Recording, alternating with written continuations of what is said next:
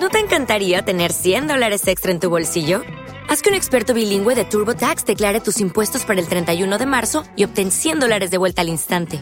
Porque no importa cuáles hayan sido tus logros del año pasado, TurboTax hace que cuenten. Obtén 100 dólares de vuelta y tus impuestos con 100% de precisión. Solo con Intuit TurboTax. Debes declarar para el 31 de marzo. Crédito solo aplicable al costo de la presentación federal con TurboTax Full Service. Oferta sujeta a cambios o cancelación en cualquier momento. Hello, it is Ryan, and I was on a flight the other day playing one of my favorite social spin slot games on chumbacasino.com. I looked over the person sitting next to me, and you know what they were doing? They were also playing Chumba Casino. Coincidence? I think not. Everybody's loving having fun with it. Chumba Casino is home to hundreds of casino style games that you can play for free anytime, anywhere even at 30,000 feet. So sign up now at ChumbaCasino.com to claim your free welcome bonus. That's ChumbaCasino.com and live the Chumba life. No purchase necessary. VGW. Void were prohibited by law. See terms and conditions. 18 plus.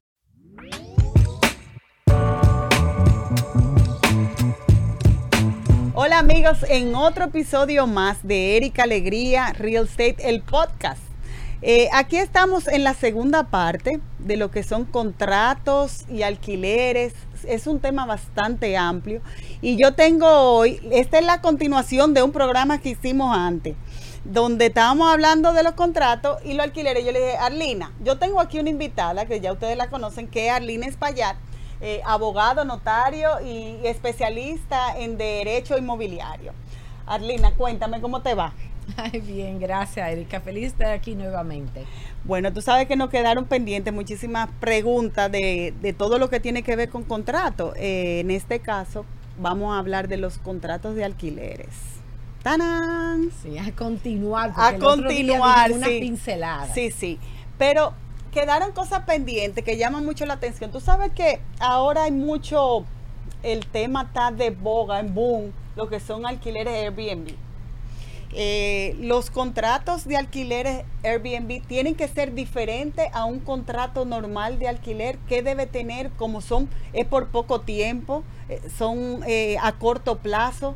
Debe ser un contrato firmado igual con notario o cómo se hace ese alquiler, qué garantía te da, porque a veces entra por una plataforma que se llama Airbnb. Hay veces que lo hacen corto plazo por el mismo propietario. Entonces, ¿qué, pode- qué pudiéramos hacer ahí diferente? Ok, en el, en el caso de los del Airbnb, que es toda una figura nueva y como tú dices, ha revolucionado el mercado, eh, se hace a través de la plataforma de ellos mismos. Y Sí. ahí se llena una serie de formularios y de documentos y no se firma un contrato. Eh, no sé si, porque como no soy propietaria con propiedad en Airbnb, si el propietario al contratar con esa plataforma Sí tiene, sí, sí tiene, un sí. vínculo de contrato. Lo que pasa es que cómo pudiéramos, cómo se cuida, porque esa pregunta me le hizo un propietario. Si yo pongo eso en la plataforma, ¿cómo yo cuido mi inmueble?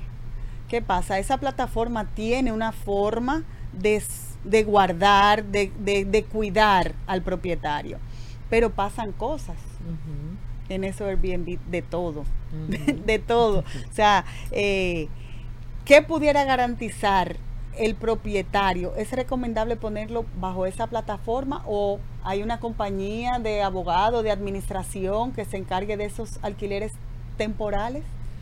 Ok, es muy interesante eso que me preguntas.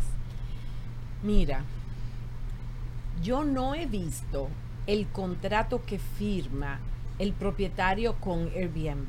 No lo he visto. Pero sí tengo personas cercanas con las que he tenido conversaciones de negocio y, y de amistad que tienen propiedades. Y me han comentado el nivel de supervisión y de que le tiene Airbnb al propietario y de exigencias. E inclusive, eh, claro, ahí las exigencias son Airbnb cuidándose de que le den un buen servicio para Sí. que la gente quiera usar la aplicación. ¿Cómo se protege el propietario? Yo no he visto el contrato para saber, pero es un modelo de negocio que gusta mucho, porque si tú te pones a ver si tu, si tu propiedad es muy popular o cumple con una serie de condiciones que la hace popular, las posibilidades de que le sea más rentable que tenerla en un alquiler fijo mensual es mayor. Sí, sí. Y por eso es que ha sido tan exitoso desde el punto de vista del propietario. Ya, claro que debe haber eh, compañías que se dedican a alquilar en poco- en- a poco plazo, a periodos más cortos, Temporal. temporales, copiando el modelo, pero y tendrán que hacer toda una plataforma que los proteja. Ok. Pero garantía 100% no la hay en nada, No. en nada. La verdad que no. Un contrato de alquiler eh, con fines residenciales, porque eso pasa mucho. Mucho. Eh, mira, eh, inclusive a mí me ha pasado que en las solicitudes me ponen que es residencial y resulta que luego cuando yo estoy pidiendo toda la documentación no va- van a poner un negocio. Entonces yo digo, ¿por qué usted no me dice de una vez lo que va a hacer? Eh, hubo una hora que me, me lo solicitó como una fundación. Me dice, mira, es una fundación, pero lo voy a alquilar yo. No, pero si es una fundación, debe alquilarlo la fundación, supongo. Obvio, sí. ¿Y qué te dijo? Eh, que no podían, que tenía que ser otra persona. Entonces, ¿qué pasa? Eh, yo porque en ese momento, hablando, cuando yo veía que le pedía documentación, no me daban los números, o sea, no me daba lo que ganaba el propietario, el, el cliente, el inquilino, el supuesto El inquilino. supuesto inquilino. Y, y el fiador menos, o sea, yo sumaba todo lo que me daba el, el inquilino, el fiador y me faltaba gente, y yo dije, no, yo voy a terminar poniéndole yo al propietario para completar eso. Entonces, eh, luego que me dice, no, es que será una fundación. Si el, el contrato dice que es residencial, que también me ha pasado en apartamento, y luego ponen una estética y es residencial. ¿Qué penalidad hay? ¿Qué puede hacer el propietario? Porque hay inclusive apartamentos, en el caso de que sea un apartamento, que no le gusta esa entradera de gente, por eso es residencial. Ok, ahí hay varios puntos. Uno, habría un incumplimiento de contrato. Por lo tanto, se pudiera eh, eh, rescindir el contrato por el tema de que hay un incumplimiento. Porque se pactó y se combinó en el episodio pasado, bueno, no en el pasado, sino en el que hablamos de esto, de los contratos, mencionábamos que los contratos es un, un conjunto de voluntades de ambas partes, los Sí. contratos de alquiler. Los contratos de alquiler. ¿Verdad? Entonces, ahí la voluntad de las partes fue, el propietario dijo que sí, porque tú me vas a alquilar para fines residenciales, y el inquilino dijo, sí, yo te voy a alquilar para fines residenciales. Entonces, el momento que tú no haces eso, tú estás incumpliendo el contrato. Por eso también mencionábamos en ese episodio que era muy importante tener cláusulas que hablaran de la forma y la posibilidad de terminar el contrato y en qué caso se pudiera terminar hasta con penalidad. Sí. ¿Verdad? Uno de estos Sí, sí. sería en el caso de incumplimiento.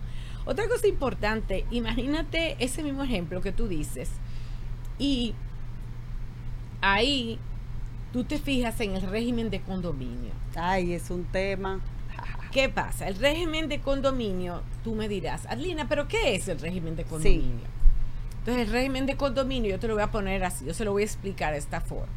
Régimen de condominio es cuando se va a construir esa, ese edificio, esa plaza comercial, esa torre, lo que fuere, en ese inmueble, en esa propiedad, se requiere eh, hacer lo que llamamos régimen de condominio, donde en el mismo plano donde se hace la distribución de la torre, voy a usar el ejemplo de una torre, de la torre, y se va diciendo la unidad funcional tal, que es el apartamento, esta es el área común, esta es el área privada, y se va determinando todo eso, esa es la parte arquitectónica que tiene que ser aprobada y se deposita el registro de título, perdón, en la mesura que te sale el registro de título, está la parte que es, imagínense que son, imagínense no, son todas las reglas de vivir en comunidad.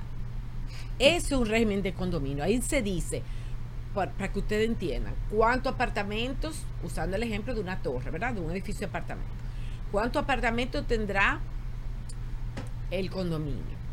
Los, eh, la de- el nombre de cada apartamento, por ejemplo, si se va a llamar Ah, apartamento A, 41A o tal, los nombres de las unidades. De toda la descripción de cantidad de apartamentos, nombre, si tiene una habitación o dos habitaciones, cuánto parqueo le corresponde. toda esa descripción, ¿verdad? Pero luego de toda esa descripción de la torre, también se establecen las reglas de vivir en comunidad. Y tú me dirás, ¿cómo así, Arlina? O te dice, ¿quiénes son las personas que van a velar por la comunidad? Piensen, cuando tú tienes una compañía, también están los estatutos. Los estatutos es lo mismo, porque una compañía son varias personas juntas haciendo un negocio. Aquí son varias personas juntas viviendo. Sí.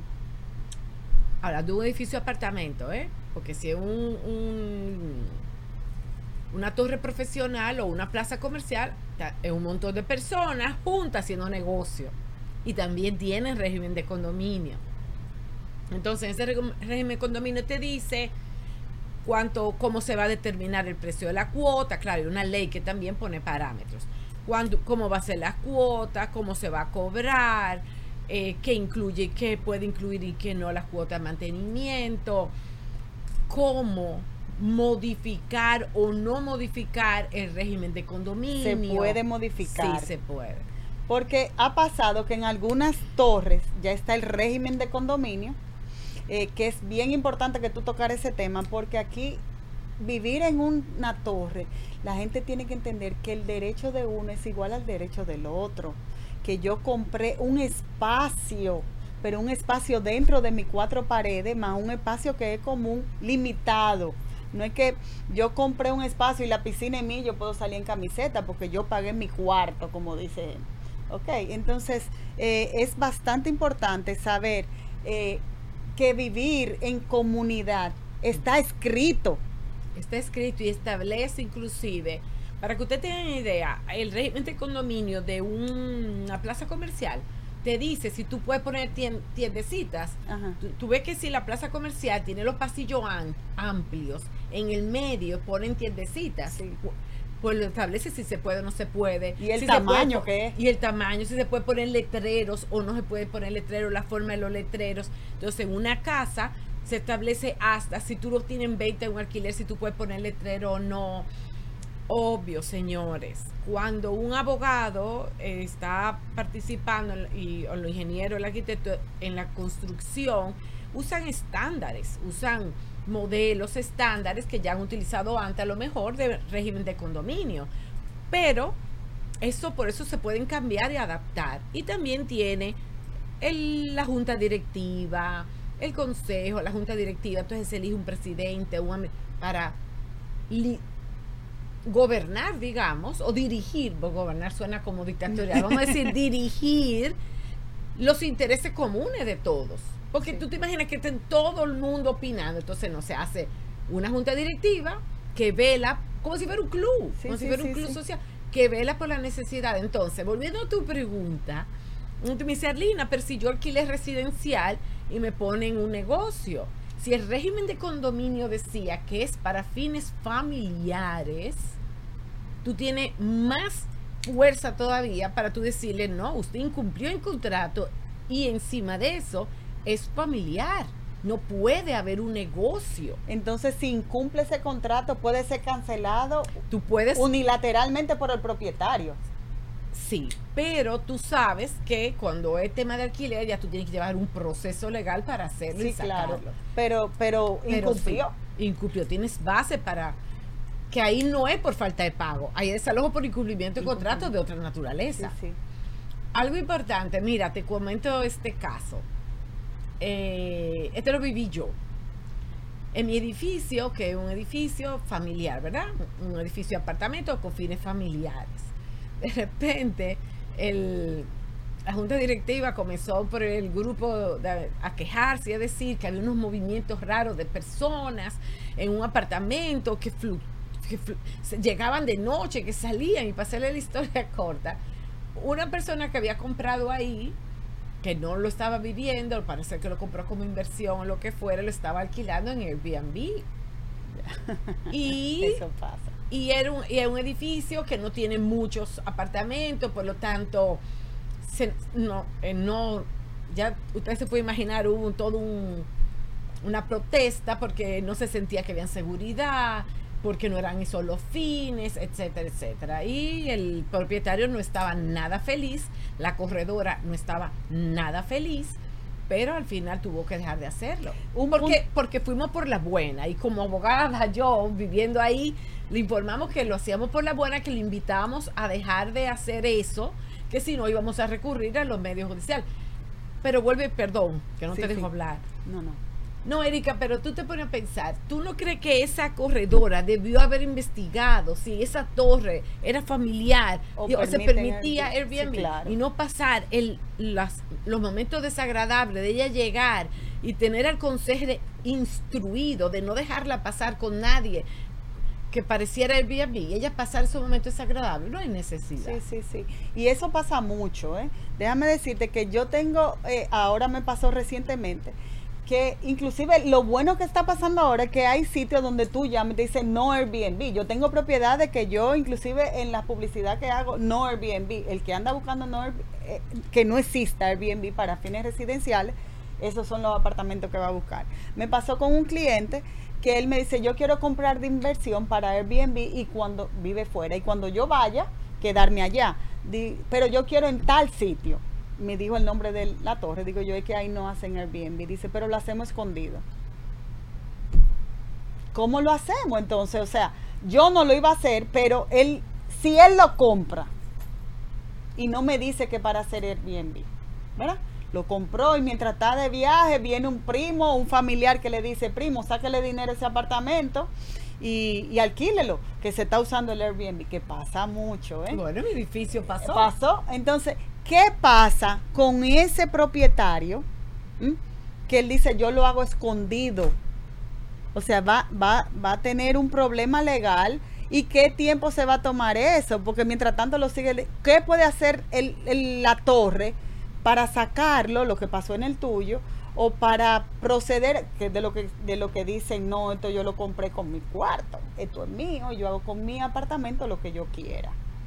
Sí, ok. Pero como no vivimos en una jungla, porque si Exacto. viviéramos en la época de Tarzán y de, no me acuerdo, Eva o Chita, el- ese propietario que compró ese apartamento pudiera hacer lo que quisiera. Pero no compró una casa, no compró un solar, compró algo que vive en comunidad. Y por lo tanto, cuando compró, había un régimen de condominio ya, porque por ley, para que, para que salga el certificado de título, para que tú me entiendas, tiene que haber un régimen de condominio.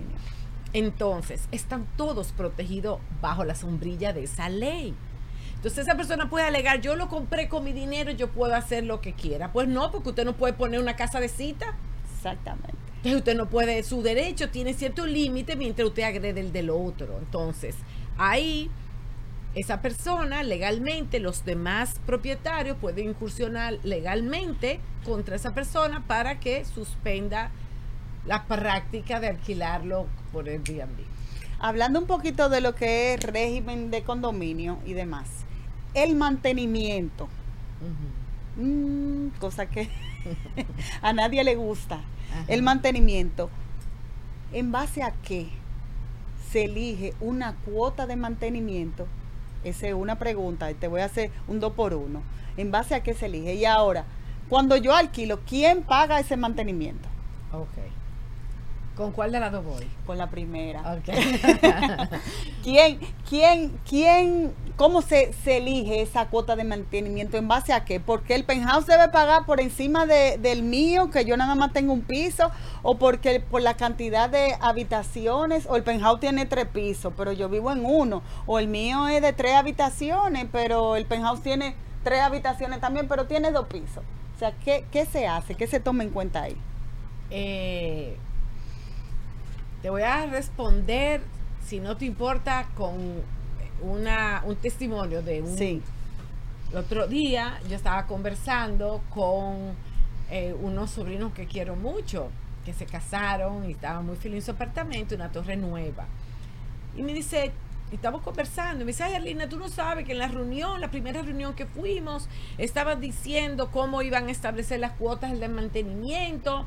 Entonces hubo una discusión porque uno decía que no era justo que si e- ella tenía un apartamento de dos habitaciones pagara esto y si el otro tenía uno de tres y que si yo vivía en el primer piso y no iba a usar el ascensor pues pagara Sí. igual que tal otro y tal y tal y tal.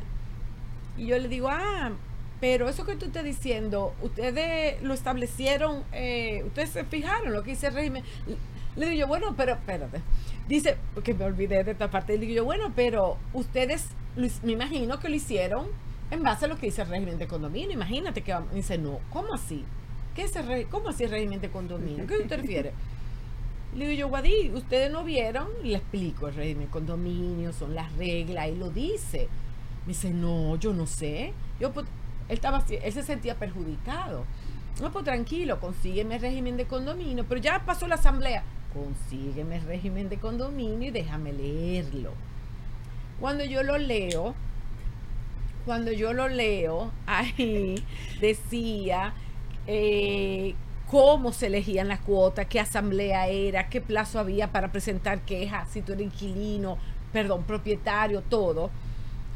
Y decía cómo es que se calculaba, era porcentual.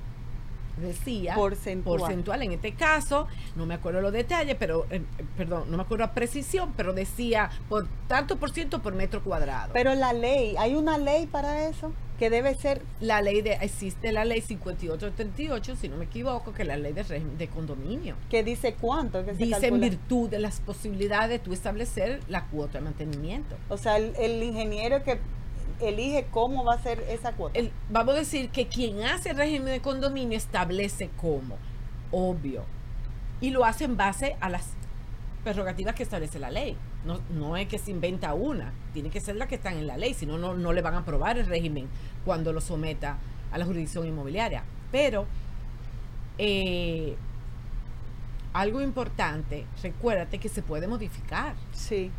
Siempre y cuando no vaya contra la ley. Pero a ¿verdad? veces, a veces la gente compra y no hay un régimen, o sea, todavía. No por obligación. Ah, o sea, ah, yo si compro. compraste en plano. No, y si compro, por ejemplo, hay una torre donde yo vendo y no tienen el régimen de condominio Sí. y me preguntan, Sí lo tiene. No, no, no, es que Me- no sale el o sea, certificado de título sin el no régimen de tiene condominio. título todavía. Ah, porque está en plano el no, edificio. el edificio es- eh, va a ser entregado el título en enero, me dice, porque había un problema legal entre el, el- el edificio y eso. Entonces se supone que el, que el régimen, el título sale en enero El título del apartamento. de los apartamentos. Ok, está bien.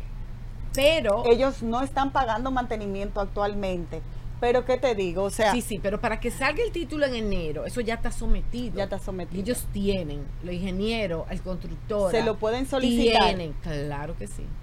Es que si no, perfecto. no hay forma de que salga en enero el título. Bueno, otro programa. ¡Ujú! Otro programa más. Yo creo que vamos, tercer capítulo. Sí, porque hay un, hay un tema interesante que yo te lo sugiero, pero tú decís, Sí. lo, cuando se compra en plano. Cuando se compra un plano y cuando y también necesitamos hablar de cuando son extranjeros. Ay, sí, sí, sí. sí. Eso se nos, se nos quedó, pero no, seguimos, Arlina. Tú- Bateo el corrido, ahora que estamos en pelota. Tranquila, nos juntamos nuevamente. Bueno, señores, eh, un tema bastante amplio. Yo creo que va a ser primera parte, segunda parte, tercera parte y continuará, Claro ¿verdad? sí, por mí un placer. Bueno, Arlina, eh, señores, muchísimas gracias. Eh, creo que este tema debe seguir, se- debemos seguirlo en una tercera, en un tercer programa. ¿Por qué? Porque hay temas que todavía nos falta por conocer, nos falta por, por desmenuzar lo que son los contratos. Y los contratos es el primer paso que usted da a la hora de adquirir una propiedad. Y yo creo que Arlina, que ¿quién más que Arlina, que es eh, experta en derecho inmobiliario? O sea, que tenemos un manjar con Arlina por muchísimo tiempo aquí. Pero tú también tienes mucha experiencia y muchos casos que... Sí, sí, tenemos que hacer un programa de anécdotas nada Bueno, más. Ese sí es largo, chulísimo. chulísimo. Bueno, muchísimas gracias y, eh, y nos vemos muy pronto en el tercer capítulo de contrato. Claro Pásenla sí. bien. Gracias, Arlina. Siempre.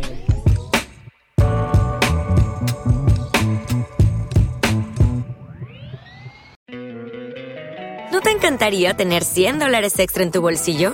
Haz que un experto bilingüe de TurboTax declare tus impuestos para el 31 de marzo y obtén 100 dólares de vuelta al instante. Porque no importa cuáles hayan sido tus logros del año pasado, TurboTax hace que cuenten. Obtén 100 dólares de vuelta y tus impuestos con 100% de precisión. Solo con Intuit TurboTax.